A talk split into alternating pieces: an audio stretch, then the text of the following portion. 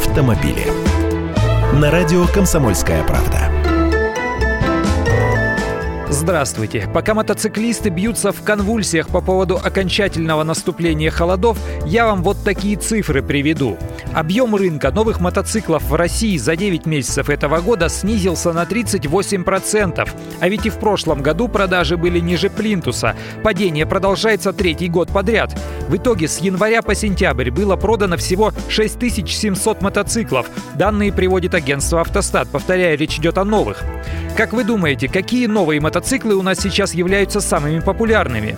Если не знаете, ни за что не догадаетесь. BMW. И объяснить это можно. Их фирменные подразделения Моторад расположены в дилерских центрах BMW. Менеджеры просто раскручивают покупателей дорогих машин еще и на покупку двухколесной игрушки. Ну что, еще миллиончика жалко. Потому что самая популярная в России модель среди новых мотоциклов это R1200 GS, так называемый гусь. Стоит дороже самых популярных машин в России. 1 миллион 159 тысяч в базовой комплектации.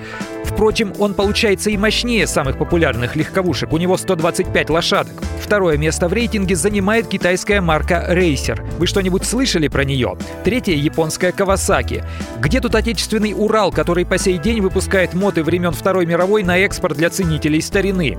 Где чешская Ява, продающая свою классику модель 350? Нет их. У большинства принято покупать 15-летние рисовозки – Хонды или Сузуки.